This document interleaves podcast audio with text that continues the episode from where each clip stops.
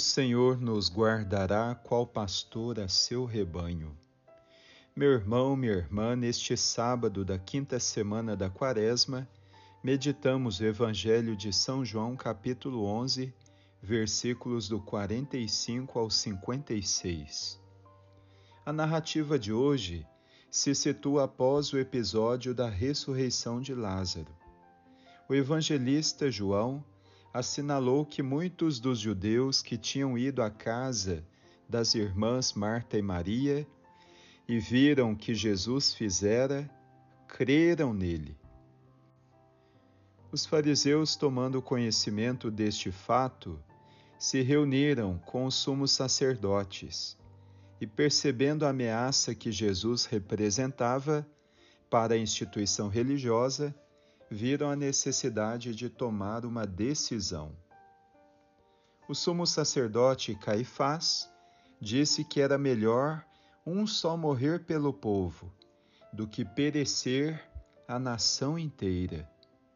E a partir daí, as autoridades judaicas tomaram a decisão de matar Jesus. Jesus andava às escondidas retirando-se para o deserto, e lá permaneceu com os discípulos. A Páscoa estava próxima e todos procuravam por Jesus no templo, comentando se ele não viria para a Páscoa. A partir do texto de hoje, podemos refletir alguns aspectos muito relevantes. Primeiro, o bem que Jesus realizou para a família de Marta e Maria foi ocasião para a proclamação da fé de muitos judeus. Essa é a força do bem que atrai outras coisas boas, mas também acabou suscitando a maldade nas intenções daqueles que viram em Jesus um oponente a ser silenciado.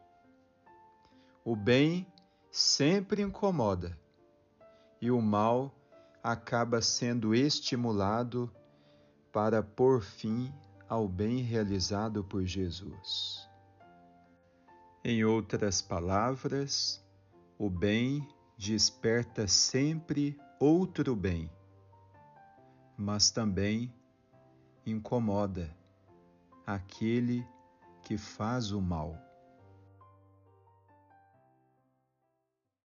Segundo, de modo inverso, o mal racionalizado por Caifás em achar conveniente que um só morra pelo povo chamará outro mal, através do convencimento de que Jesus não só representava uma ameaça à religião, mas também ao Estado. Tal gesto maléfico culminará na entrega de Jesus ao poder político que lava as mãos, porém as mantém sujas de sangue. Todo este mal arquitetado pelo coração humano será alvo para a realização do maior bem para a história da humanidade. O mal que levará à morte de um inocente não será capaz de apagar o maior bem daquele que ama e, mesmo sendo vítima, protagonizará a maior obra de amor que redimirá os filhos maculados pelo pecado. Cada pessoa vale todo o sangue derramado por Jesus. Na lei antiga, o irmão que matou o irmão recebeu o castigo terreno.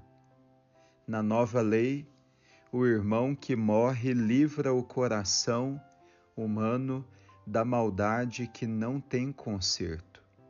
Sua morte não sentencia a condenação eterna, mas a salvação eterna para todos os que batem no peito em contrição.